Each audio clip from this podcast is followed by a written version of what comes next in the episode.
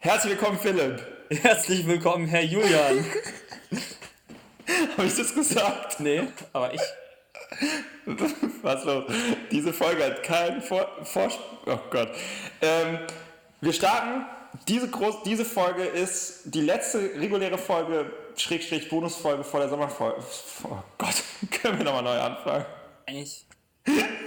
Eigentlich schon. Gut. Äh, mach du die Begrüßung diesmal. Hey Julian, Hi Philipp. warum bist du denn schon wieder so gut gelaunt? Weil, ich, weil du jetzt die ähm, Begrüßung machen konntest, nachdem ich mich so richtig gut verplappert habe. Was machen wir heute, Philipp? Wir besprechen heute mal wieder einen Film aus dem Star Wars-Universum, Gut. Weil ich ihn endlich gesehen habe. Genau. Ja, Äh, das hat ja gedauert. Du warst ja, glaube ich, schon hier zur Vorpremiere oder sowas. Im IMAX, glaube ich. ganz genau. Eine Ja. Mitternachtspremiere. Solo Genau. A Star Wars Story. Für alle, die nicht mitbekommen haben, dass der Film überhaupt existiert, vielleicht, werden wir auch drüber sprechen. Das hört sich ja fast an wie so, wie so eine richtige Film-Review. Aber wir sind, wären ja nicht wir, wenn es nicht zuerst eine Schätzfrage gibt. Und zwar schätzen wir, wie lang der Film geht in Minuten. Und du hast schon ein bisschen geschummelt, aber du sagst, du hast tatsächlich dir vorher schon eine Zeit überlegt, bevor du gesehen hast, wie lang der Film tatsächlich geht. Von daher, ich habe auch eine Zahl und meine Zahl sind 139 Minuten. Was ist deine Zahl? Okay, das ist echt krass. Meine Zahl ist 133 Minuten. Na, und der Film ist... 135 Minuten. Ah, schade, dann hast du gewonnen. So knapp, so knapp. Aber Krass. so vom Gefühl her hat man schon so gedacht, so, okay, zwei Stunden bisschen mehr, oder? Ja, da haben wir beide offensichtlich gedacht. Ja. Krass. Hat sich der Film für dich lang angefühlt? Ähm, gut, starten wir direkt. Ähm, nicht wirklich. Nee, mich auch nicht. Also, Aber ich, ich war davor in, in Avengers und der hat sich wirklich lang angefühlt. okay, den habe ich immer noch nicht geguckt. Ja, Guck den vielleicht auch gar nicht mehr im Kino, ich weiß es gar nicht. ja wir werden sehen. Da habe ich den nur geguckt, weil du gesagt hast, du guckst ihn. Aber gut, anderes Thema. Wir, wir fangen am Anfang erstmal an mit unseren Opening Statements, äh, in denen auch nicht gespoilert wird. Richtig? Okay. Würde ich mal sagen. Also nur so kurz, wie hat dir der Film gefallen? Wo hast du ihn geguckt? Wie hast du ihn geguckt? Welche Sprache? 2D, 3D? Ähm, Okay. Genau. Ich habe den Film ähm, mit einem Kommilitonen und seiner Freundin zusammen geguckt. Im Museum Lichtspiele an der Isar. So ein, so ein kleines Kino. Da gab es ihn auch nur auf 2D, was ich gut fand. Also wir haben bewusst äh, dort geguckt, weil es auch ein bisschen günstiger war und es ist so ein relativ altes Münchner Kino. Ähm, auf Englisch haben wir ihn geguckt und es gab sehr lustige Werbung vor dem Film. Das Okay. war, das muss ich kurz einfügen, weil das war bei diesem, also, das habe ich echt noch nie erlebt. Diese Kinowerbung, die war einfach so seltsam. Also, ich weiß auch nicht, das war, da waren so weirde Sachen dabei. Also, es gab doch früher immer diese Werbung äh, beim Kino, wo, ähm, wo irgendjemand mit der Heckenschere so seine Hecke geschnitten hat. Alter, Alter, weißt du wie krass? Du sagst, es gab früher diese Werbung im Kino und ich denke, die, Heckenschecken, die Heckenscheren-Werbung. Ja, und es genau. kommt, Alter, richtig krass. Von der Sparkasse war die, glaube ich, sogar. Genau, von der sein? Sparkasse. Und dann hat er so einem Punk irgendwie sein, ähm, Krass. seine Haare gestutzt. Wie heftig ist Seine das? Spitzen. Das einfach das ja, reicht. genau, das, ist, das war doch immer die Kinowerbung. Ja. Und die war so ein bisschen seltsam, oder? Schon. Ja. Und die total. Werbung in dem Kino, die war halt irgendwie nochmal zehnmal seltsamer. Und wirklich jeder Werbespot war richtig weird. Ich habe jetzt kein Beispiel mehr im Kopf, weil das alles so seltsam Schade. war und so nacheinander kam. Aber, aber das war so krass. Das war echt witzig. Also das Kino hat sich weggeschmissen die ganze Zeit während dieser Werbung, weil die halt so absurd scheiße war. Ja, Geil. Ähm, ja, aber zurück zum Film, Opening Statement zu äh, Solo, A Star Wars Story. Ich hatte ähm, gar keine Erwartungen und bin ähm, eigentlich echt, echt gut gelaunt aus dem Kino gegangen, weil ich Yes. äh, zwei Stunden und 15 Minuten lang ähm, gut unterhalten wurde. Ja, ne, zwei Stunden, zwei Stunden. Ich wurde, deswegen habe ich vor die Zeit gesagt, zwei Stunden 13 wurde ich gut unterhalten, weil ich ähm, die ersten zwei Minuten nicht so gut fand. Nee, das waren wahrscheinlich nicht mal zwei, ich weiß es gar nicht. Aber ich wurde echt gut unterhalten. Der Film macht Spaß. Okay, cool. Das freut mich. Ja. Ich hatte echt so ein bisschen Schiss, dass, ob es heute eher so eine Folge wird wie bei den fantastischen Tierwesen, wo wir die ganze Zeit nur eine Diskussion darüber führen, wie der Film ist oder nicht ist. Ähm, ja. Bei mir war es so, ich habe den Film eben das erste Mal im Mitternachtspremiere geguckt. Ich habe alle von den neuen Star Wars Filmen, also seit, wie heißt, äh, Force Awakens, immer in der Mitternachtspremiere geguckt. Und diesmal war ich tatsächlich lange mit mir am Ring. Und ähm, weil wir zurzeit ja auch ein Kinoabo haben und ich dann für die Mitternachtspremiere halt extra Geld zahlen musste. Und dann haben wir uns halt entschieden, dass wir es tatsächlich einfach dann, wenn schon, denn schon im IMAX gucken. Ja. Und erstaunlicherweise, ich habe Tickets erst am Tag vorher gebucht und ähm, das Kino war halt trotzdem noch leer und das habe ich bisher noch gar nicht erlebt. Also es, es war halt echt nichts los. Ja, und krass. Beim letzten war halt auch wieder richtig viel los und bei dem, das Kino war halt immer noch halb leer und das im IMAX. Ja. Ähm, auf Englisch und es war eigentlich ganz cool. Also, weil IMAX ist einfach der Bildschirm, also die Leinwand ist immer so viel größer, als man sie in Erinnerung hat. Und mhm. beim zweiten Mal habe ich ihn dann nochmal im York-Kino geguckt. In 2D, aber auch nochmal auf Englisch. Ja. Okay. Und ich hatte den Trailer geguckt und wir erinnern uns ja daran, dass du gesagt hast, du magst den Trailer nicht, in unserer langen Besprechung des Trailers. ja, ich fand den richtig schlecht. Und du hast ja inzwischen auch mal irgendwann gesagt hast, du hast den jetzt nochmal geguckt und fandest ihn dann doch gar nicht mehr so schlecht wie beim ersten Mal. Und bei mir war es auf jeden Fall so, ich bei den letzten beiden Filmen, sowohl Rogue One als auch The Last Jedi, saß ich drin und habe mehrmals so drüber nachgedacht, hm, ich mag ihn nicht so richtig, weiß noch nicht so ganz genau. Und immer erst am Schluss hat er mir gefallen. Und bei dem Film war es so, dass ich tatsächlich eigentlich von Anfang an, wobei ich das mit diesen ersten zwei Minuten vielleicht tatsächlich unterschreiben wird, ähm, die ganze Zeit ein gutes Gefühl hatte und danach auch rausgegangen bin und er hat mir gut gefallen. Und ich glaube tatsächlich, dass der Film Leuten gut gefällt, denen die alten Filme gut gefallen haben. Und wer wer eher so war, oh ja, Force Awakens richtig gut, aber die alte Trilogie, naja, sieht halt ein bisschen alt aus. Der hat vielleicht, also war so mein Eindruck, vielleicht auch ein bisschen eher Probleme mit dem Film. So viel zum Opening Statement. Das Einzige, was ich noch interessant fand, ist, dass der Zeitpunkt echt einfach scheiße gewählt war von Disney. Also das merkt man wir werden bestimmt auch später uns angucken, was der Film eingespielt hat. Und ich werde das jetzt einfach schon mal sagen. Ich weiß nicht, wie viel er eingespielt hat, aber er hat auf jeden Fall nicht so viel eingespielt. Und ich glaube auch, dass voll viele Leute einfach den Film nicht auf dem Schirm haben. So fünf Monate nachdem der letzte Film rausgekommen ist, zwei Wochen nach ähm, Avengers und eine Woche nach Deadpool und so und jetzt auch Oceans 8 auch nochmal direkt danach rausgekommen, ist irgendwie einfach nicht so gut getimed und nicht so gut promotet gewesen von Disney wie die anderen Filme. Ja, das stimmt. Also glaube auch, dass äh, viele Leute, also finde ich echt krass, dass äh, diese Mitternachtspremiere einfach halb leer war.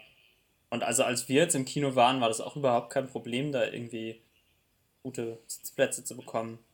Also da ist halt freie Sitzplatzwahl und wir sind dann extra früh hingefahren, weil wir halt dachten, okay, da ist bestimmt so eine Schlange und man muss irgendwie voll die Ellbogen ausfahren, dass man dann irgendwie in einer guten Reihe in der Mitte sitzen kann, aber war halt nicht so waren halt nee. 20 Leute in dem Kino. Also es war kein großer Raum, aber der war vielleicht zu, zu einem Viertel oder so oder ein Drittel gefüllt. Ja, ich war jetzt auch am Freitag nochmal und im York-Kino auch frei Platz war, habe auch einen Platz in der Mitte gekriegt und ja. ja. Gut. Ich glaube, das ist alles Wichtige, was, was man jetzt am Anfang wissen muss. Also man kann ihn sich gut angucken, oder? Also ich würde eine Empfehlung aussprechen, definitiv. Ja, ich würde auch eine Empfehlung aussprechen. Dann, Dann Spoiler Alert. Und, um. wir, und wir starten direkt mit der nächsten Scherzfrage. Und alle, die den Film nicht geguckt haben, wissen vielleicht jetzt nicht, wovon wir sprechen. Es wird sich vielleicht später nochmal auflösen. Und zwar wollen wir schätzen, wie viele Buchstaben der Name der Schauspielerin hat, die in Solo Star Wars Story die Rothaarige mit den vielen Sommersprossen spielt.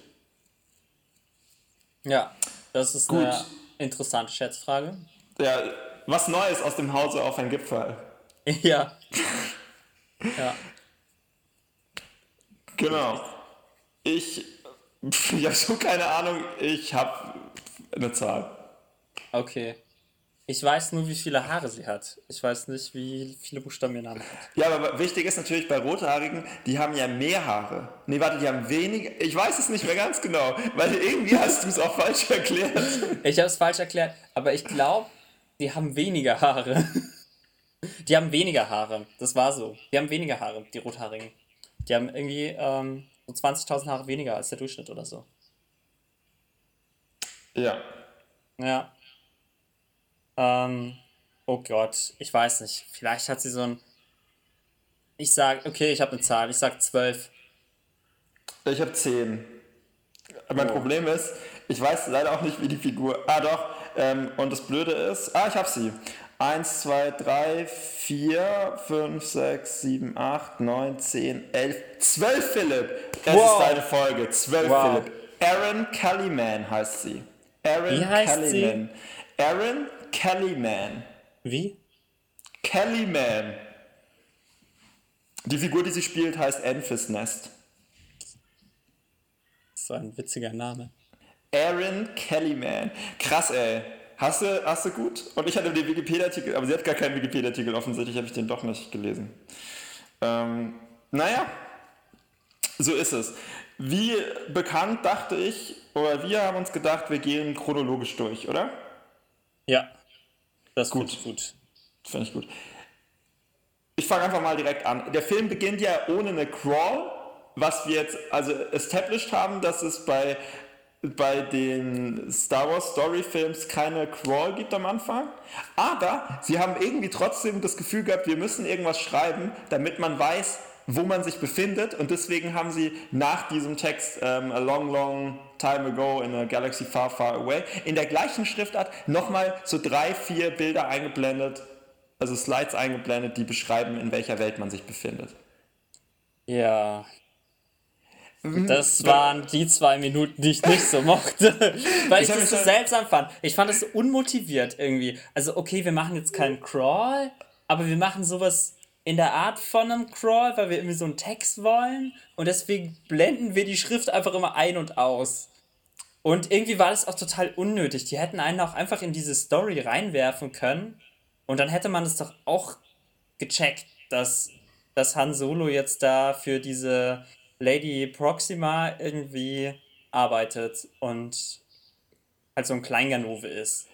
Ja, bei mir ist es egal, weil ich habe ihn jetzt zweimal gesehen und beim ersten Mal muss ich echt im Nachhinein zugeben, ich habe diesen Text, glaube ich, gar nicht gelesen, weil ich im Kopf schon so am Bewerten war. So, ah, okay, sie machen also keinen Crawl, aber sie haben doch diesen Text. Warum? Finde ich das jetzt gut, finde ich das nicht gut? Und, und, und dann habe ich nachher mich so total gewundert, wer, wer diese Lady Proxima plötzlich ist. Und beim zweiten Mal war dann so, ah, sie machen ja hier voll das Worldbuilding, gar nicht so schlecht mit dem Text. Also ich muss sagen, beim zweiten Mal gucken habe ich dann so gedacht, ja, okay, ist halt jetzt so. Ähm, ich fand es auch so ein bisschen, also ein bisschen, ja, ein bisschen doof irgendwie. Also hätte man, da schon recht, man hätte sich irgendwie sparen können oder weiß ich auch nicht. Irgendwie war es ein bisschen komisch auf jeden Fall. Oder es halt irgendwie anders erklären, filmisch oder so. Das hätte jetzt auch nicht so lange gedauert. Ja, naja. Ähm, und dann kommt ja nur eine Einstellung und dann sieht man schon direkt den Titel, der auch anders ist als bisher. Also diesmal ist der Schriftzug ja nicht vor irgendwelchem Hintergrund, sondern mitten über dieser Stadt und auch in so einem, ich weiß nicht, äh, Las Vegas-mäßigen funkelnden Schriftzug, der so elektronisch blitzelt. Ja, so 3D-mäßig und man fliegt dann so durch, ne? Ja, und das war der Moment, in dem sie mich dann hatten für den Film. Also nicht deswegen, aber ab dem Moment war ich dann gut dabei, weil ich fand, also ich kann es ja gleich sagen, ob du es gut fandest, aber ich fand, das war dann so, wie ich das Gefühl hatte, okay, bei Rogue One haben sie angefangen, so Strukturen aufzubrechen, ne? wie dieser Titel aussieht, es gibt keine Crawl, dann gab es bei Rogue One ja auch immer diese Einblendung, auf welchem Planeten man sich gerade befindet und so. Und jetzt ja. hier haben sie es nochmal ein Stück weiter aufgebrochen, weil so ein Schriftzug, das gab es in Star Wars ja bisher noch nicht mal im Ansatz. Ja. Oh mein Gott, was sie sich für krasse Sachen ausgedacht haben. Schriftzug. okay, ja. Ähm, so, viel, so viel dazu. Fandst du immer noch Kacke, offensichtlich? Ja, der Schriftzug, das fand ich jetzt auch immer noch nicht so. Aber wie du sagst, nachdem dann dieses ganze Eröffnungsprozedere, wo man vielleicht auch so ein bisschen verklemmt ist, weil man denkt, die müssen es so und so machen und dann da, wir reden da jetzt drüber, aber es ist halt ja auch einfach nur der Eröffnungsschriftzug und so. Who also es es ja nicht der Film. Ähm, aber, aber das Prozedere war halt so ein bisschen, äh, ich weiß nicht. Aber danach war es cool. genau, es war cool, aber ich finde halt an sich gut, dass sie dann sagen, okay, wir halten uns halt nicht an diese ganzen Regeln und dass das insgesamt ja, das diesem Star Wars Film mehr Raum bietet, auch in anderen Bereichen, ist schon gut. Und es war immerhin wirklich danach auch vorbei. Also danach kommt nur noch der Film. Es kommt nichts mehr in irgendeiner Form, was solche Sachen angeht. Ja, einmal kommt noch Schrift. Ja? Der Zeitsprung. Ah ja, stimmt. Drei Jahre später. Ja, stimmt. Ja, genau. Ja, genau. Gut. Dann kommt so der erste Teil, wo Han Solo sich eben, wie du schon gesagt hast, auf diesem Planeten befindet, irgendwie für diese Frau arbeiten muss, irgendwelche Diebstähle für die machen muss oder so. Ja. Aber eigentlich will er halt davon weg, genauso mit seiner Freundin Kira, die gespielt wird von Emilia Clarke, die man aus Game of Thrones kennt. Genau. Wobei ich das am Anfang wieder vergessen habe und die ganze Zeit gedacht habe, wer ist das? Ich kenne die, ich kenne die. Weil sie halt äh, dunkle Haare hat und nicht blonde Haare. Ähm, ja, was ist dir dazu so durch den Kopf gegangen? Okay. Ich habe halt, ich habe überall Notizen. Das ist halt so. Du hast überall Notizen. Ist natürlich, ist natürlich von Vorteil. Also, es war ja im Trailer, kam ja auch schon diese Szenen vor, wo Han irgendwie mit so einem Speeder rumfährt und sowas. Und irgendwie fand ich, dass es im Trailer saß wie so ein, ich weiß auch nicht, wie so ein 0815 Science-Fiction-Film aus. Und ich hatte halt das Gefühl, auch in ganz vielen Szenen in dem Trailer, dass das alles so beliebig und austauschbar ist, aber als es dann wirklich losging, dann fand ich schon irgendwie, okay, krass, das ist irgendwie Star Wars und es mhm. ist dieser Star Wars-Look und alles ist so ein bisschen runtergekommen, wo Han mhm. ist. Und also ich war gleich so, ich war eigentlich so voll drin und ich habe das dann auch akzeptiert, dass das jetzt der junge Han Solo ist. Und ich fand es interessant, dass man seine Freundin dann gleich schon kennenlernt, weil ich irgendwie nicht damit gerechnet habe. Mhm. Ich dachte, die lernen sich irgendwie später im Film mhm. kennen, aber es ist halt wirklich quasi seine, seine Jugendliebe. Und ähm, fand es dann irgendwie auch. Doch, ich fand es irgendwie, äh, fand es auch gut, diese dunklen Szenen dann. Ähm, ich finde es halt alles so ganz gut eingeführt. Also seine Situation, so was seine Probleme sind, dass er halt hier irgendwie so ein ähm, Kleingangsterleben führt, aber eigentlich würde er gerne Pilot sein und will runter von dem Planeten zusammen mit Kira. Ähm, das war irgendwie, ich fand, es war schon mal so ganz plausibel seine Motivation. Ja. Ja. Zwei Sachen, die du gesagt hast. Also das eine ist, da habe ich mir auch gleich aufgeschrieben, alles ist super dunkel. Ich fand es ein bisschen anstrengend, dass alles so dunkel war. Weil, also es lag vielleicht auch am IMAX, im 2D-Kino konnte man es ein bisschen besser sehen, aber ich fand, dass man teilweise nicht so gleich ganz so viel sehen konnte. Gerade noch, also bevor es dann tatsächlich zu dieser Verfolgungsjagd kommt, nachdem er halt dann sich gegen seine Chefin stellt. Ähm, ich dachte vielleicht nochmal kurz zu diesem Han Solo, weil du gesagt hast, du hast dich dann an ihn gewöhnt. Ich mochte den ja gar nicht. Von all dem ganzen Cast fand ich, dass der am schlechtesten gecastet war. Also Chewbacca natürlich am besten, sieht halt echt genauso aus wie Chewbacca später auch. Aber äh, ja, richtig geil. Aber bei Han Solo war ich immer so, der sieht einfach nicht so aus. Und im Film war es so, ich hatte kein Problem damit, dass er Han Solo ist, wie du gesagt hast. Aber es gab sogar Szenen, wo er wirklich aussieht wie Han Solo. Also wie Harrison Ford später. Und wo er auch manchmal so Sachen macht, die man, wo man also den Mund so bewegt oder gerade später, wenn er dann im Falken sitzt, dass es dann manchmal, also ging mir dann so, dass ich an ganz vielen Stellen dann plötzlich dachte, ja okay, hier sieht er schon aus wie Han Solo. Ich kann schon verstehen, warum sie ihn gecastet haben. Ja, ich fand, ähm, fand vor allem sein Lächeln so. Das hat er auf jeden Fall auch, glaube ich, so trainiert, dass er das so macht. Aber dieses Lächeln, was, was äh, bei Harrison Ford ja immer so so dann so langsam sich aus seinem Gesicht ausgebreitet hat und dann so richtig so verschmitztes Grinsen. So, das hat er auch manchmal gemacht. Mm, ja, ja, ja. Beim Kartenspielen oder so, ja. Ja. Nee, aber also ich fand, dieses, fand diesen Einstieg eigentlich voll gut. So, hat einen irgendwie abgeholt und es ging dann auch, also die haben sich dann auch nicht lange damit aufgehalten. Das fand ich halt auch gut. So, er stellt sich dann dieser Lady Proxima hat halt so Han Solo-mäßig äh, verkackt und den Auftrag, was er besorgen sollte, nicht erfüllt. Dieses Coaxium, diesen äh, Hyperfuel, dieser Hat er ja gekriegt, oder? Er will ja nur nicht, dass sie weiß, dass er den hat. Ja, genau. Er damit eigentlich vom Planeten Und er sollte ab, irgendwie mehr will. davon besorgen oder sowas. Und dann hat er gesagt, er hat gar nichts gekriegt und will halt damit abhauen, hauen, weil dieses Coaxium halt irgendwie total wertvoll ist und irgendwie die ähm, Hyperantriebe antreibt, oder? Ja, ich hab's nicht, das muss ich sagen, ich hab's nicht ganz ich habe gerafft, das auch nicht so ganz gerafft. Es ist halt irgendwie so ein flüssiger Treibstoff oder so. Und das ist halt super wertvoll, weil es so selten ist. Und also, weil im, im Vorspann, im äh, Crawl, der kein Crawl war, da stand nämlich, dass es eben dieses Hyperfuel gibt und dass damit gehandelt wird und dass das wertvoll ist. Ja, dann Und dieses halt- Coaxium ist ja irgendwie dieses Hyperfuel. Also, ja, das ist halt einfach irgendwie wertvoll und wichtig und man will das haben. und Han hat's halt. Und er will es ihr aber nicht verraten, diese Lady Proxima, und ähm, versucht sich dann halt rauszureden. Und es klappt halt wie immer nicht bei Han.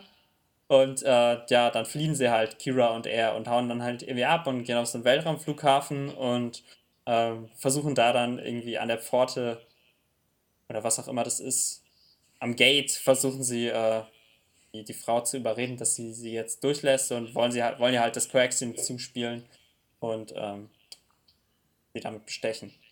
Ja, Genau.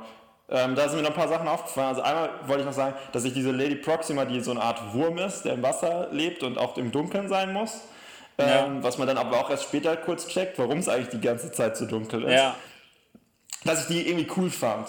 Weil, also ich finde halt einfach wirklich, es ist nicht perfekt, aber dass die Star Wars Filme in die richtige Richtung gehen, was diese Diversität vom Cast und von wie Personen dargestellt werden angeht. Und das ist halt auch sowas, dass halt, dass die eine Frau ist. So ein Ja. hässlicher, dreckiger Wurm, der böse ist, ist halt eine Frau und nicht ein Typ wie Jabba der hat. So. ja. Ähm, das finde ich irgendwie geil. Und dann fand ich es auch witzig, dass da die erste Ansp Anspielung an ähm, Jedi-Ritter kommt. Und es gibt, finde ich, tatsächlich unglaublich viele Anspielungen an Jedi-Ritter in dem Film, weil, weil ich nicht ganz genau weiß, warum ausgerechnet Jedi-Ritter. Ein paar auch an den Imperium-Stück zurück. Ähm, als nämlich Han diesen Stein verwendet, um zu sagen, dass er so eine Handgranate in der Hand hat.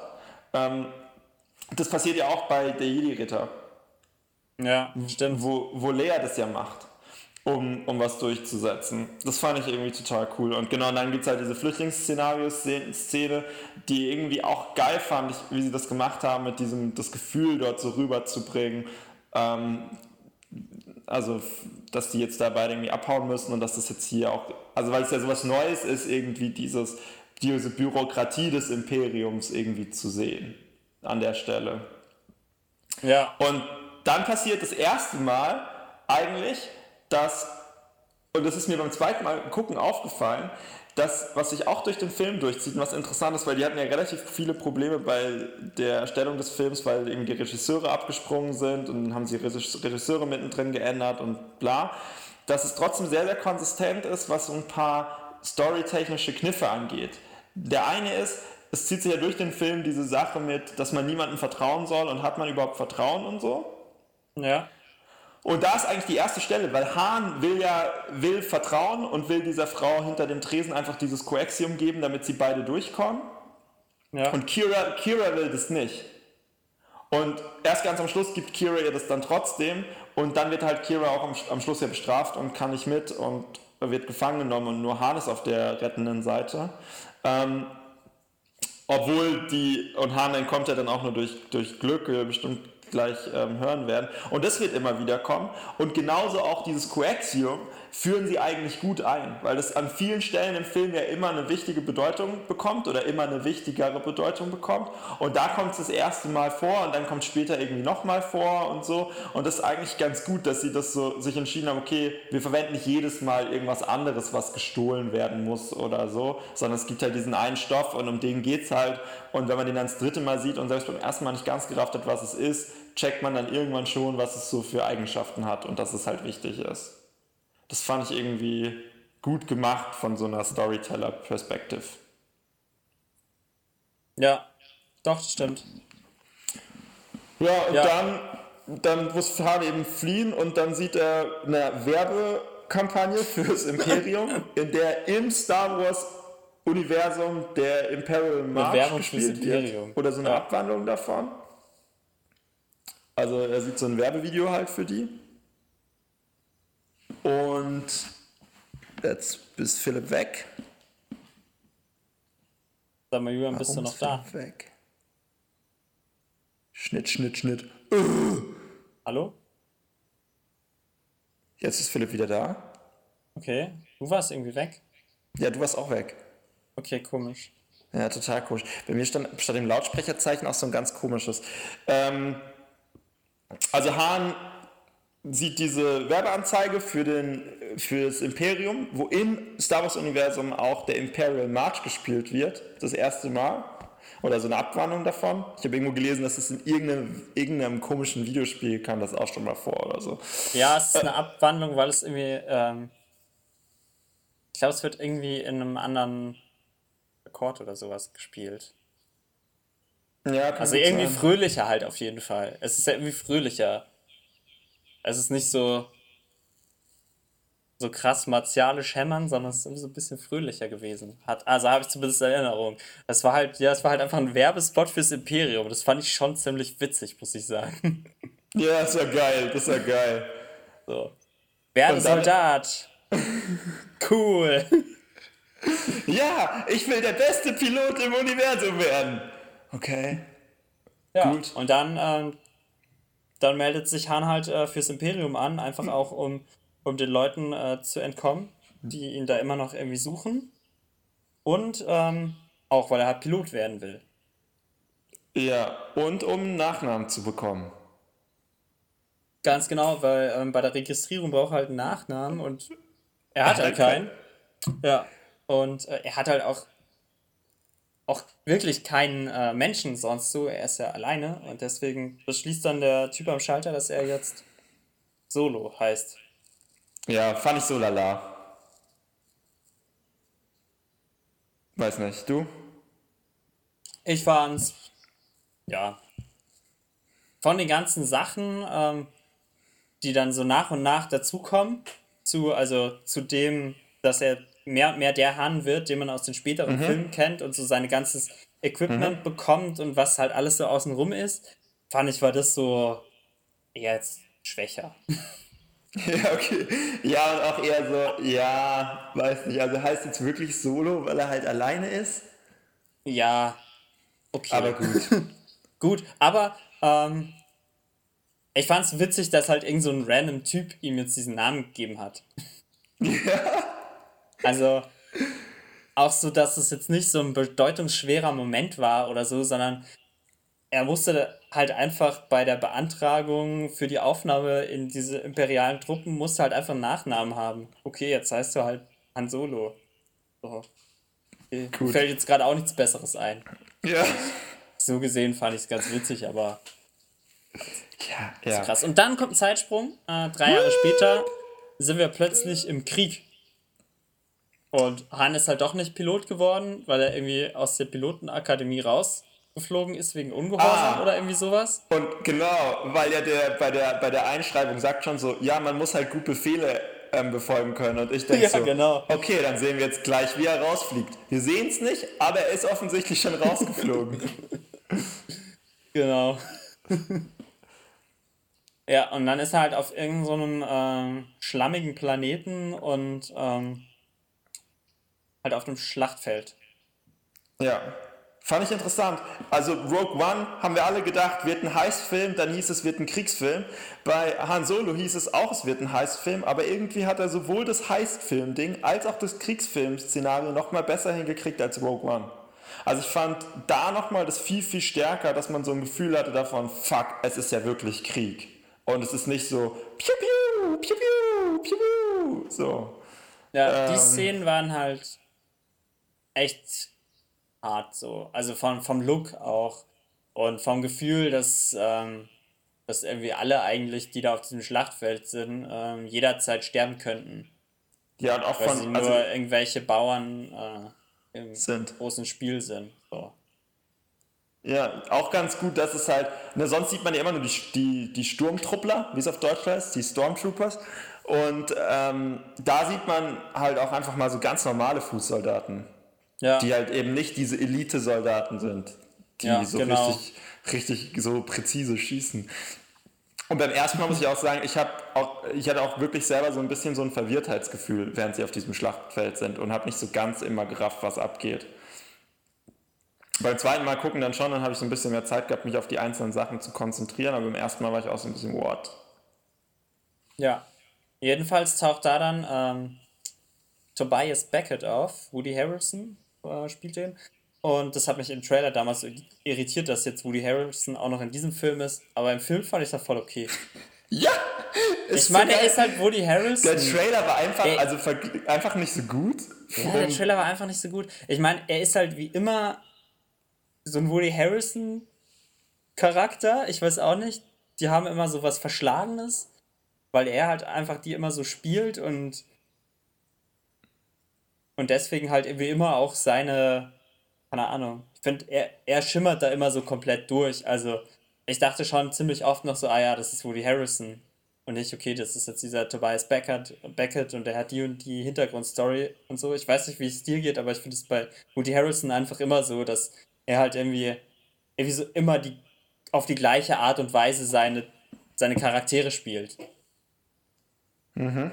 Aber ich finde, die Art und Weise, wie er seine Charaktere spielt, hat gut in diesen Han Solo Heist-Film reingepasst. Deswegen fand ich es okay. Ja, voll. Wobei ich zum Beispiel sagen muss, dass es bei mir bei Mats Mikkelsen viel stärker war bei Rogue One. Der spielt ja nicht so eine große Rolle dort, aber da dachte ich die ganze Zeit so, ah, Mats Mikkelsen, ah, Mats Mikkelsen. Und ja, bei ihm hier bei dem ist es auch so. Genau, bei ihm war es jetzt bei mir nicht so schlimm, also es stimmt schon im Durchstimmen, aber auch weil er diesen Schnurrbart hatte und diese andere Frisur, habe ich dann halt einfach auch manchmal so gedacht, ah ja, okay, also ich habe dann nicht, nicht so gedacht, das ist Tobias Beckett, sondern, äh, Tobias Beckett, sondern halt so, okay, das ist halt diese eine Figur. Und also ich habe dann jetzt halt einfach so, so, dann hat er halt da reingepasst. Und dann ja. spielt er jetzt halt da so. Ja, hat auch, er hat auch gut reingepasst, fand ich auch. Und der ähm, ist dann irgendwie der der Anführer von dem verbleibenden Trupp ähm, und erteilt die Befehle, weil irgendwie der eigentliche Offizier ähm, erschossen worden ist. Und äh, Han ist erstmal sehr verwirrt. Man weiß nicht so genau, warum er verwirrt ist, aber das findet man dann ziemlich schnell später raus, weil ähm, Tobias Beckett sich zusammen mit zwei anderen Leuten in diese Truppe reingemogelt hat und eigentlich gar nicht beim Imperium ist, sondern äh, halt auch ein, auch ein Gangster, der eigentlich nur ein Schiff stehlen will. Ja. Und äh, Hahn kombiniert es zusammen, weil er so ein paar, ja, weil er beim einen sieht, dass irgendwie seine Hose rutscht und weil er halt äh, gemerkt hat, dass der eigentlich gar nicht sein Offizier sein kann. Weil der also, hat zwei Schusswunden in der, also auf der Brust genau. hat er zwei Schusswunden in der genau. Uniform genau. und weil er halt die halt Uniform irgendwie geklaut hat.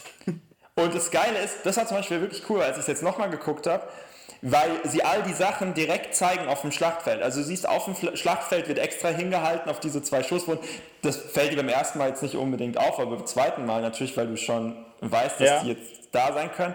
Und dir fällt auch viel, viel stärker auf, dass Tobias Beckett und seine Leute eigentlich aus der falschen Richtung kommen und eigentlich auch in die falsche Richtung wollen und alle anderen dann so mit ihnen diskutieren, dass sie doch eigentlich in die andere Richtung müssten, vom Auftrag her. Ja.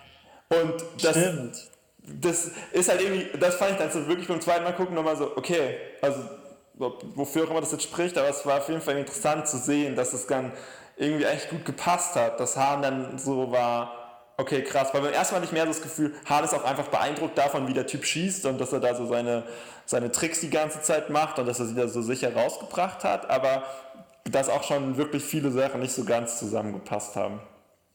Ja, ja, und Hahn versucht ihn dann zu verraten, klappt halt nicht. Wir erzählen wirklich den ganzen Film, weil man ihn nicht gesehen hat, muss man danach auch nicht mehr gucken. Aber Tobias Beckett kriegt es äh, hin, dass Hahn weggebracht wird und dann sagt, äh, sagt der Oberst, äh, bringt ihn zum Beast. Oh ja. Wusstest du hab, da schon, dass es Chewie nein, sein wird? Ich habe, also, es ist ja klar, ich habe tatsächlich noch relativ lang gebraucht. Also, ich war dann so, ja okay, was für ein Biest, krass, was haben sie jetzt hier für ein Biest? Dann wird er da runtergeschmissen und da zweite Anspielung auf ähm, Jedi-Ritter. Es sieht so aus, wie als der Luke bei, bei Jabba. Bei Jabba da unten, ja genau. Sieht genauso aus, fand ich auch witzig. Und dann dachte ich so, hä, haben sie jetzt hier das gleiche Monster wie dort? Und dann dachte ich so, ah nee, sie haben bestimmt Chewbacca. Und ja, bei mir war es auch ungefähr so. Bei mir war es so, als er dann da unten war, dachte ich so, Okay, jetzt kommt Chewie. Geil. Und es ist so ein geiler Weg, Chewie einzuführen, finde ich. Also. Ja. Ja, weiß nicht, fand ich richtig cool. Und sie kämpfen dann ja auch erstmal, weil sie kennen sich ja nicht. Und man denkt so, okay, sie müssen sich irgendwie mögen, aber eigentlich soll Chewie Han jetzt umbringen. Ja. Und dann äh, kann Han glücklicherweise ähm, sich mit Chewie auf Chewies Sprache unterhalten. Was man sonst später nie wieder sieht. Aber ähm, da redet naja. er dann halt Wookie. Oder versucht genau. es. Gebrochen, aber gebrochenes wo, Wookie. Ja, aber es ist ja schon so, also er spricht noch oft mit ihm, aber er, er spricht halt selber keinen Wookie, sondern er redet normal. Ja, weil Chewie versteht ihn und er versteht Chewie. Ja, klar. Genau, aber es ist halt schon so, dass es ja in dem Moment so ist, dass er versuchen will, Chewie dazu zu bringen, dass er ihn nicht umbringt und deswegen muss er Chewie sprechen. Was aber tatsächlich das erste Mal ist, dass man jemanden äh, Wookie sprechen hört in dem kompletten Star Wars Film, ne? Ja, total. Also, also ein Mensch, der kein Wookie ist. Genau. Ähm, und dann fassen sie halt den Plan, dass sie äh, jetzt gemeinsam, dass sie immer noch so tun, als würden sie kämpfen, aber gleichzeitig ähm, das Gefängnis zerstören und die Wachen ähm, dann unter dem zusammenfallen, zusammenstürzenden äh, Gefängnis halt begraben und deswegen dann fliehen können. Ja. ja. Fand ich ziemlich geil. Und äh, fand ich dann auch super, weil dann sind sie ja zu dem ähm, Raumschiff gerannt, wo, ähm, wo eben Tobias Beckett mit seiner Crew gerade davonfliegen will. Und dann ähm, dann meint Hahn irgendwie so, ja, die, die bleiben jetzt bestimmt hier, äh, das sind meine Freunde, die nehmen mich mit, äh, weil ich bin total wichtig. Und dann wird so gegengeschnitten, wie Tobias Becker sich so ähm, mit, mit seiner Frau unterhält, so, ja, der Typ hat es echt geschafft, ist ja krass, dass der jetzt schon wieder hier ist. Ja, aber wir fliegen jetzt trotzdem weg, oder? Und dann mal schmeißt der andere so ein, ja, aber er hat einen Wookie. Mann, der Wookie ist mega stark. Und, und dann kommt sie halt nie, zurück. Du kannst nie so gut schlafen wie im Schoß eines, eines Wookie. ja, genau. und dann nehmen sie sie halt mit und Han ist so, siehst du, sie sind für mich zurückgekommen.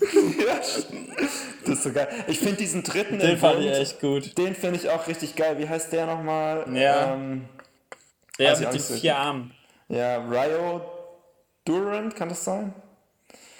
Ähm, naja, auf jeden Fall. Ja, Ryo Durant heißt der. Den fand ich richtig cool, der ist irgendwie voll witzig. Ähm, und dann, dann gibt es eine Duschszene zwischen Han und Chewbacca, die fand ich auch irgendwie witzig.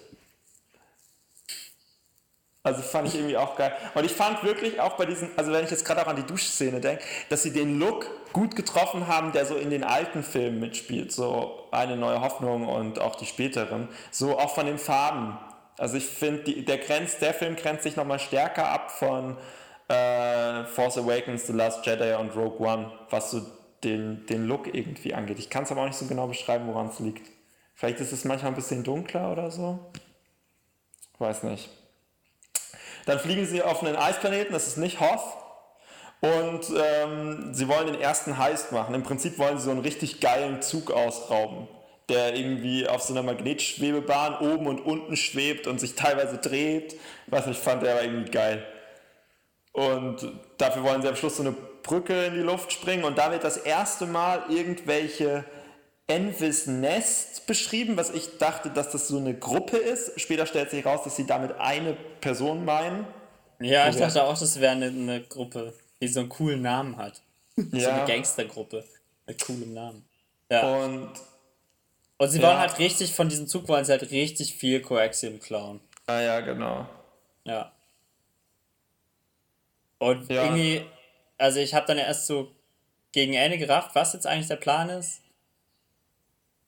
Und zwar wollten sie halt ähm, ein Zugabteil quasi abtrennen von den anderen und dann sprengen sie die Brücke in die Luft und dann fällt der Zug runter, aber das äh, abgetrennte Ab Teil mit dem Coaxium, das haben sie mit Kabeln an ihrem Raumschiff festgemacht und deswegen können sie das dann äh, davon transportieren. Und ich nehme mal an, sie können nicht einfach die Teile davor ablösen und die Teile danach ablösen und es dann runterheben, weil es irgendwie wahrscheinlich auf dieser Magnetschwebebahn so irgendwie verhakt ist oder so. Also ja, ich glaube, sie müssten halt diese Brücke irgendwie freisprengen, oder?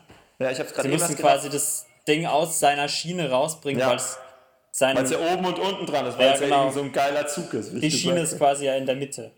Ja. Ja. Das Ja, habe ich nämlich ja. auch überlegt, das habe ich jetzt auch gerade erst, während ich es gesagt habe, habe ich es gerafft, warum sie das eigentlich Ja, so genau gemacht so ging es haben. mir auch gerade so. Du so, hä, warum machen sie das? Ah ja, mhm, genau. Ähm, und am Abend, also sie, am ersten Tag machen sie nur so ausspionieren, am Abend gibt es dann so ein Lagerfeuer. Da unterhalten sie sich dann darüber, was Hahn machen will, wenn er, mit dem, wenn er mit dem Auftrag fertig ist, was Chewie machen will, wenn er mit dem Auftrag fertig ist, nämlich seine Familie oder seinen äh, Stamm retten. Man, er, Hahn kann das Wort nicht so genau übersetzen. Und Hahn bekommt seinen Blaster. Ja. Der einfach eigentlich nur ein, äh, nur ein Teil von einer größeren Waffe ist, die, die Beckett so nebenbei mal so auseinanderbaut. Ja, Wenn ich das richtig verstanden habe. Ja, total. So, er nimmt ein, irgendwie so ein, so ein Gewehr auseinander und dann. Ja, nimmt nimmt so er ein Scharfschützengewehr auseinander und gibt halt Hahn dann irgendwie das Mittelstück und das halt jetzt sein Blaster. Ja, und das fand ich, also eigentlich fand ich Das fand ich vor- lässig. Das fand ich geil, das fand ich ja auch gut. Und das war vorgemeint, das ist eigentlich cool. Es gibt viele Sachen, die, also auch so kleine Details sind, die eigentlich jetzt, also who cares? Also das ist halt auch so, finde ich, gut an der Stelle. Wenn du keine Ahnung hast, checkst es nicht, aber es ist auch egal. Er braucht eine Waffe, er kriegt eine Waffe. Fertig. Wenn du, wenn du weißt, was es für eine Bedeutung hat, dann denkst du so, ah krass, ist die Waffe und dann ist es irgendwie cool. Aber es ist eben auch nicht so eine Szene, wo man jetzt so denkt, oh mein, also so bei Force Awakens, da kriegt ja jeder, also da kriegt der Falken seine extra Einführung und R2D2 und alles Mögliche ist so wirklich in Szene gesetzt und das jetzt ja nicht, und das ist da halt dann nicht so, nicht, dass jede Sache immer so mega in Szene gesetzt ist. Das fand ich Ja. eigentlich cool, weil für die Fans halt ist es geil und wenn du kein Fan bist, ist es halt auch cool oder in Ordnung. Genau, es ist halt, es ist so ein bisschen wurscht so. Wenn du es entdeckst, freust du dich, aber wenn du halt die Anspielung und die Referenz irgendwie nicht verstehst, dann ist es auch total egal. Das finde ich echt gut. Also es ist so ein bisschen, es ist alles so ein bisschen selbstverständlicher, so ein bisschen mehr nebenher. Es ist nicht so pathetisch inszeniert oder so. Das fand ich irgendwie eigentlich ganz angenehm. Ja, und auch die Witze fand ich eigentlich an der Stelle ganz gut bei diesem Gespräch. Dann macht er dieser ähm, Durant oder wie der heißt, ähm, macht er auch so einen Witz darüber, ob das Mädchen spitze Zähne hat und so. Fand ich, die, haben, die saßen alle echt, äh, echt gut an der Stelle. Und am nächsten Tag gibt es halt diesen Heist und sie kämpfen da gegen so ein paar Typen, die das beschützen müssen. Und dann kommt eben Enfys Nest, also solche Piraten auf Speederbikes und der Anführer hat so eine mega krass verstellte Stimme und so eine voll angsteinflößende Maske und kämpft auch mit so einem geilen Schockstab dann gegen Beckett. Und währenddessen wird Durant dann angeschossen, was ich irgendwie unglaublich traurig fand, dafür, dass man den noch gar nicht so lange gesehen hat. Und Hahn Ja. muss dann beweisen, dass er auch fliegen kann. Genau. Und die Frau von Beckett stirbt auch noch, weil sie die Brücke in die Luft schießen kann und nicht äh, wegkommt rechtzeitig. Oder Ja, und das habe ich nicht so ganz gerafft.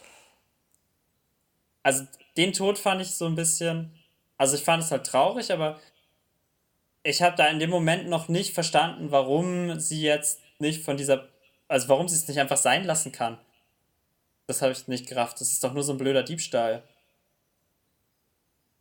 Ja, Aber das hat sich für mich dann, also rückwirkend hat sich das für mich dann eigentlich so erklärt, dass sie dieses Coaxium ja für jemand anderen geklaut haben und dass sie bei dem in der Schuld stehen und wenn sie es nicht klauen, müssen sie vielleicht sowieso irgendwie mit ihrem Leben dafür büßen. Also so habe ich das dann interpretiert und dass sie dann so dachte, okay, jetzt schaffe ich es wenigstens, dass, äh, dass mein Mann das Coaxium klaut und er kommt dann irgendwie noch davon.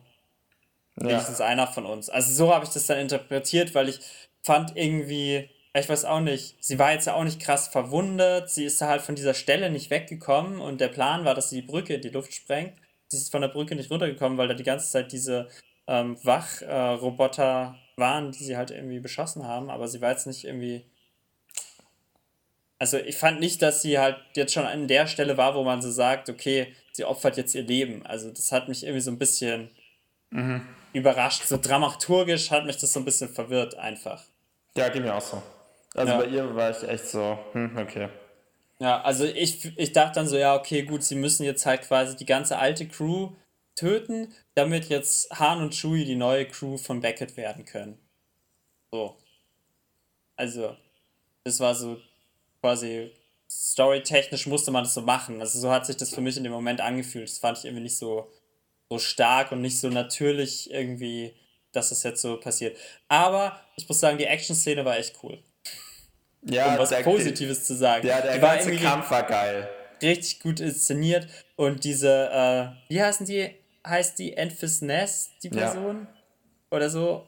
Und ihre ganze Crew, diese Piraten, die da irgendwie auf diesen ähm, Speederbikes unterwegs sind und so, die fand ich einfach mega geil vom Look. Das war so cool. Ja, also, es war auch geil, es sind halt auf so vielen Ebenen was passiert. Es gab den Kampf im Raumschiff, dann ist Hahn ins Raumschiff, dann mussten sie irgendwie diesen Ding abkoppeln. Gleichzeitig hat irgendwie Beckett mit Envys Nest gekämpft und außen und dann gab es aber auch noch diesen Kampf, kann jetzt irgendwie Hahn diesen äh, das Zugabteil festhalten oder hat Envys Nest, die auch Schnüre da dran haben und dann gab es noch diese Frau, die kämpft auf der Brücke und so und gleichzeitig fährt der Zug durch diese geile Landschaft. Ähm, das war irgendwie war irgendwie stark. Und auch bei Enfys Nest fand ich es cool, dass sie diese Piraten reingebracht haben. In den Clone Wars gibt es auch Piraten und das fand ich irgendwie schon immer geil. Und dass es jetzt halt in den Filmen auch so eine Art von Piraten gibt, fand ich irgendwie cool. Das hat irgendwie eine geile Erweiterung. Ja. So von, von Arten, von Gruppen. Und wenn man es so mit anderen Star Wars-Filmen vergleicht, also ist es halt ja echt so eine also eine Action-Szene in kleinem Maßstab. Es ist überhaupt kein Weltraumkampf mhm. oder sowas involviert, sondern sie sind halt einfach alle nur da auf, auf diesen äh, Zug eigentlich fixiert und trotzdem zu viele verschiedene Schauplätze. Also es war irgendwie, irgendwie interessant choreografiert und man hat immer gecheckt, was gerade passiert. Es war jetzt mhm. auch nicht irgendwie verwirrend schnell geschnitten oder so, sondern dieser Zug fährt durch die Landschaft, dreht sich so ganz ruhig immer wieder hin und her und dadurch gibt es so ganz viele unterschiedliche Situationen. Das fand ich schon echt echt eine gute Szene. Ja, und dann gelingt es ihnen halt nicht, das Coaxium zu klauen. Weil Beide wollen es irgendwie haben und. Hahn entscheidet sich aber dafür, dass sie leben, ne? Weil genau. Beckett hat, will eben auch lieber sterben eigentlich, als das Coaxium loszulassen, aber Hahn natürlich nicht, weil er nicht. Ja, weil checkt. sie fliegen halt aus so einem hohen, hohen Felsen zu und der eine will links, der andere will rechts vorbei. Und ähm, das Coaxium ist quasi in der Mitte und keiner will erstmal loslassen und Han lässt dann halt am Ende los, aber ähm, dadurch, dass das Coaxium zu schwer ist, um es an zwei Kabeln zu tragen, kann dann Anthony Nest das auch nicht klauen und es fällt dann nach unten, explodiert, implodiert und lässt den ganzen äh, Felsen verschwinden. Mega geile Explosion. Ich fand Rogue One geile Explosion. The Last Jedi auch eine geile Explosion. Und jetzt bei dem Solo-Film auch eine mega geile Explosion. Also die geil aussehen. Drei Filme hintereinander, jedes Mal mindestens eine richtig geil aussehende Explosion, die man so noch nicht gesehen hat. In meinem Dokument ja. steht drin, gibt es die jetzt in jedem? ja. ja. Das sah echt gut aus, das stimmt. Dann, richtig ähm, geil. Dann gibt es eine kurze Trauerszene. Ja, und dann sagt Beckett zu ihm, ja, du, es ist jetzt eben mega stressig, äh, wir kriegen jetzt mega Ärger, aber verpisst du dich doch am besten, weil nicht, dass du da auch mit reingezogen wirst, weil wenn du damit reingezogen wirst, wirst du kein anderes Leben mehr haben, was ich irgendwie geil finde, weil Han ja eigentlich, also gerade in dem Force Awakens Film, wo er dann ja auch stirbt, die ganze Zeit eigentlich nur so vor Sachen wegrennt. Ja. Und das irgendwie cool ist, dass er sich dann im Prinzip in dem Moment aktiv eigentlich dafür entscheidet zu sagen, nee, nee, ich bleib bei dir, wir haben jetzt ja gesagt, wir sind da mit drin und dann ist halt klar, dass er da eigentlich nicht mehr rauskommt. Und bei Beckett ja schon so dieses, ne, er steht immer in jemanden in der Schuld, da muss er irgendwas machen, um aus der Schuld wieder rauszukommen und deswegen muss er wieder was Neues machen und so weiter. Aber irgendwann will ich mal irgendein Instrument spielen lernen, wie er sagt. Das fand ich ja. irgendwie cool. Und der, der Böse ist dann auch direkt da, der heißt, wie heißt der nochmal? Der heißt äh, Dryden Voss. Stryden Voss. Und der kommt mit einer Yacht, auf der eine mega fette Party am Start ist. Die eigentlich also eine Raum Raumschiff-Yacht oder so? Ja, genau. ähm, ja, und der als allererstes gezeigt wird, wie er einen Typen umbringt mit einem Dolch, der rot ist auf beiden Seiten und er selber hat ein komisches Gesicht. Ja, so. Was ist eigentlich sein Problem im Gesicht?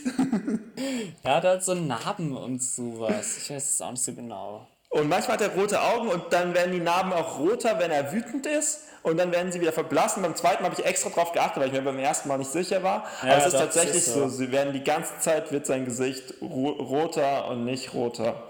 Ja, und dann gibt es halt so ein Gespräch zwischen den beiden, also zwischen allen. Ach genau, Kira ist auch plötzlich auf diesem und ist irgendwie durch ein Tattoo an ihn gebunden, weil sie irgendwelche Sachen gemacht hat, man weiß aber nicht was. Auf jeden Fall gehört sie zu Dryden Voss und es gibt ein langes Gespräch zwischen allen, bei denen sich dann rausstellt, dass sie einfach nochmal mehr Coaxium klauen werden, in einer viel gefährlichen Variante, bei der sie es dann irgendwie flüssig kriegen und dann müssen sie es erst noch verarbeiten, aber dafür brauchen sie erstmal ein richtig schnelles Schiff.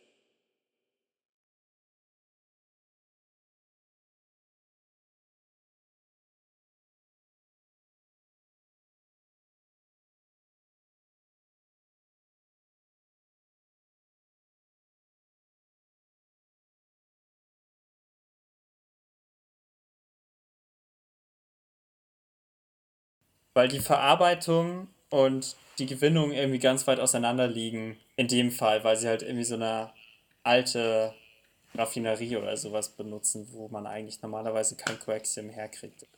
Und deswegen ja, genau. müssen sie ganz schnell vom einen an den anderen Ort fliegen. Ja, irgendwie sowas.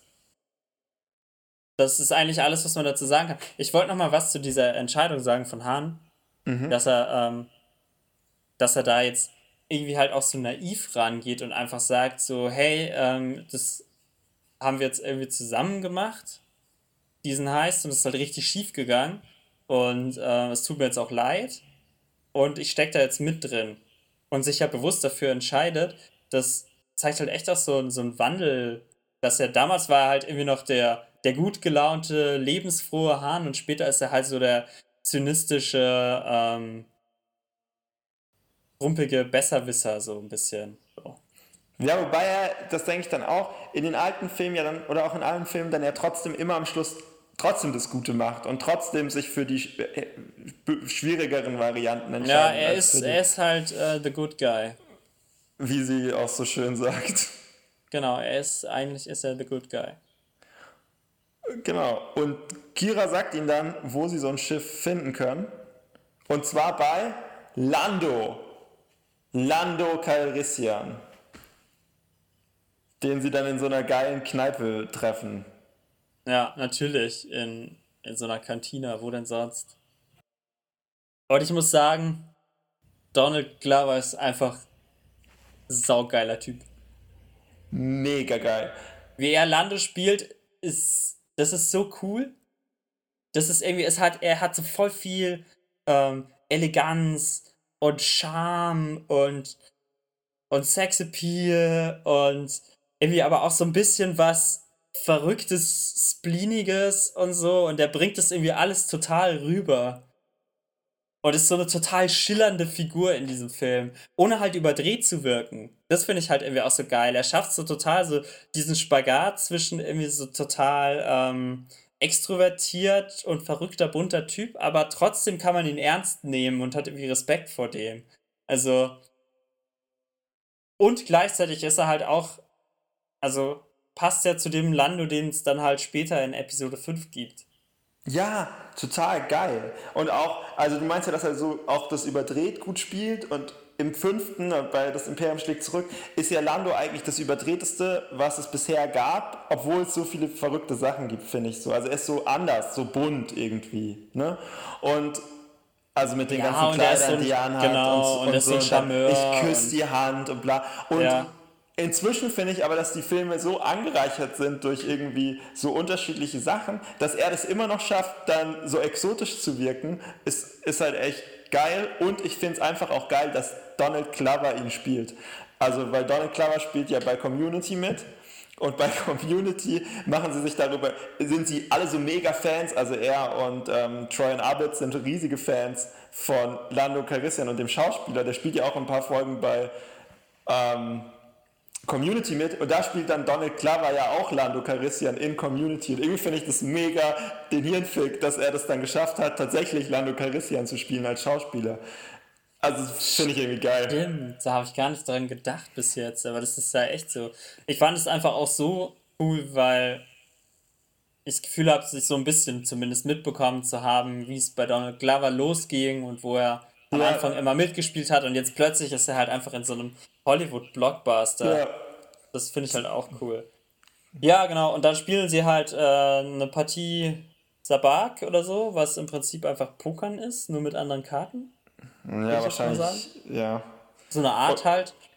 Und ich habe sofort gedacht, damit äh, Han das, das, das, ähm, den Millennium Falcon gewinnt. Ne? Das ist genau. der Plan.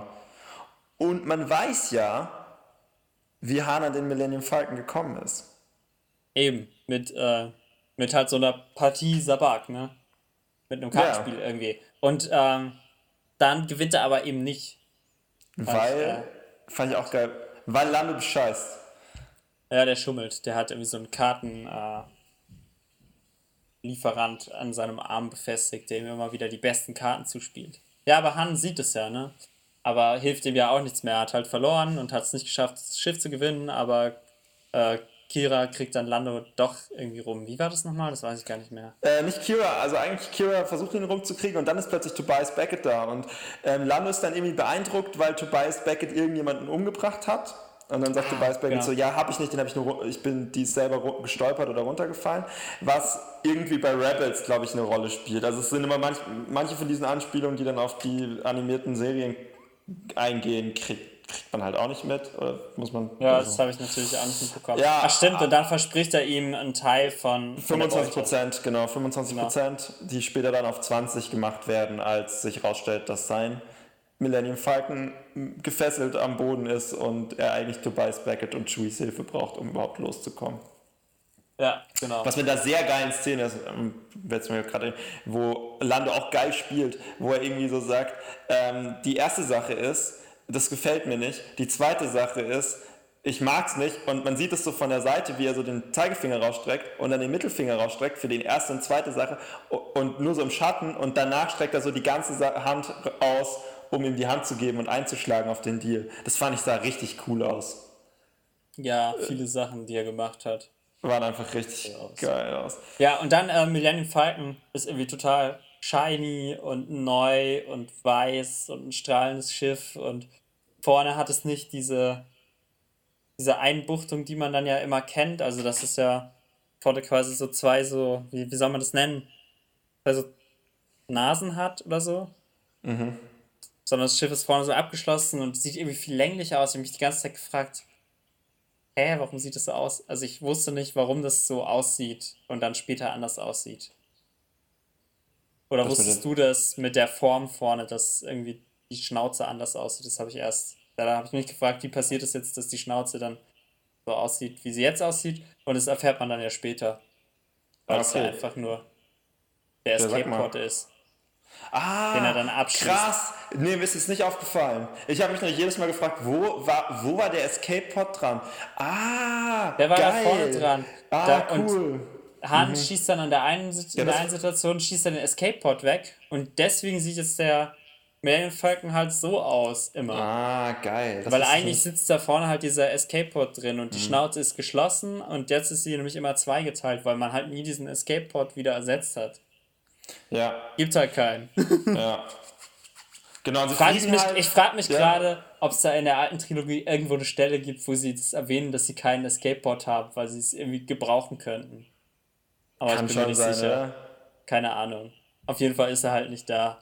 Ja, und dann fliegen sie zu diesem ähm, Planeten. Castle heißt er, glaube ich, oder? Na, ich weiß nicht. Das fand ich eben geil, weil, weil Kira sagt dann irgendwie sowas zu Lando, dass sie den Castle Run machen müssen oder so. Ja. Und als der Millennium Falcon das erste Mal eingeführt wird, sagt Hahn, dass das das schnellste Raumschiff der Welt ist. Der hat den Castle Run unter 12 Parsec geschafft. Genau. Was seit jeher eine mega Diskussion ist, weil, weil es sich so anhört, als wäre Parsec eine Einheit der Zeit, aber eigentlich ist Parsec eine Einheit von Länge und ja, was auch immer. Aber es war dann irgendwie so, okay, geil, es geht also doch um den Castle Run und ich dachte immer, der Castle Run ist ein Rennen. Also ich weiß, was ich dachte schon immer, ich dachte immer, dass der Castle Run irgendwie so eine so eine Strecke ist, die man irgendwie so fliegt. Also nicht, dass es so ein Rennen ist, dass ähm, man das irgendwie ausgetragen wird, so jährlich oder sowas. Ja, ja, okay. Sondern dass es quasi, es gibt so eine Strecke, die man abfliegen kann und man versucht die halt so richtig schnell zu machen und die geht ja. so gefühlt einmal ums Universum und Hahn hat es mit dem Falken halt irgendwie mal gemacht und hat es Ja, voll genau. schnell gemacht. Aber nicht, dass man da irgendwie eine Trophäe gewinnt, sondern es ist wie nur so, so Guinness, Guinness Buch der Weltrekorde. Irgendwo steht dann so, okay, Han Solo, Castle Run, unter 12 Parsecs. Cool. so ungefähr. So habe ich mir das immer vorgestellt. ja. Ja, ich, ich mir auch, oder so wie man sagen würde, ja, ich habe den Ärmelkanal in einer Stunde durchschwommen oder so. Ja, genau so. Hat so ein persönlicher Rekord auch so ein bisschen. Ja, auf jeden Fall ist halt dieser Castle Run ist so eine Art Megawolke, durch die sie Ja. halt durchfliegen müssen, um zu diesem Planeten zu kommen.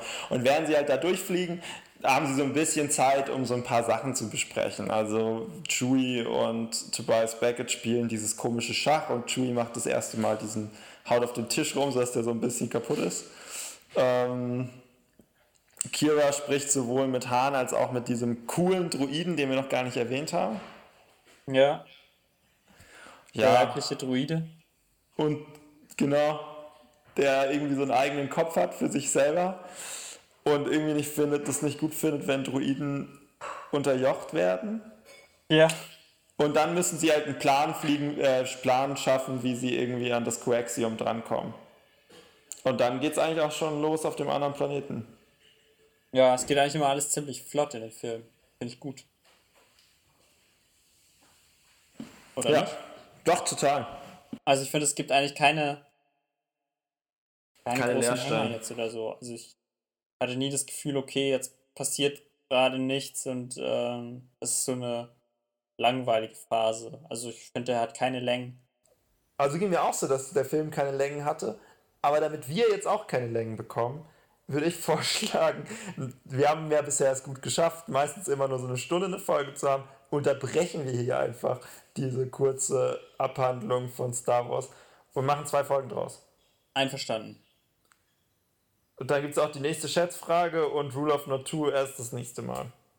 Ja, würde ich auch so sagen. Aber ich muss nochmal erwähnen, dass der Sieger ja schon feststeht. Stimmt. Aber der Sieger hat auch schon nachgeguckt, bevor die Folge angefangen hat. Aber er hatte ja auch schon festgelegt, welche Zeit er nimmt. Ja, ich weiß. So, das war's fürs Erste. Auf ein Kipferl gibt es nicht bei Instagram, nicht auf Facebook und nicht auf Google+. Ihr könnt jetzt aber auf Twitter at auf ein Kipferl folgen oder abonniert doch einfach den Feed. Das ist immerhin besser als nichts. Also wenn du soweit wärst, ich wäre soweit. Ich bin soweit. Bist du soweit? Bin soweit. Scheiße, ich bin so dumm. Was ist? Hast du nicht aufgenommen? Nein. Hast du aufgenommen? Nein, ich bin so dumm.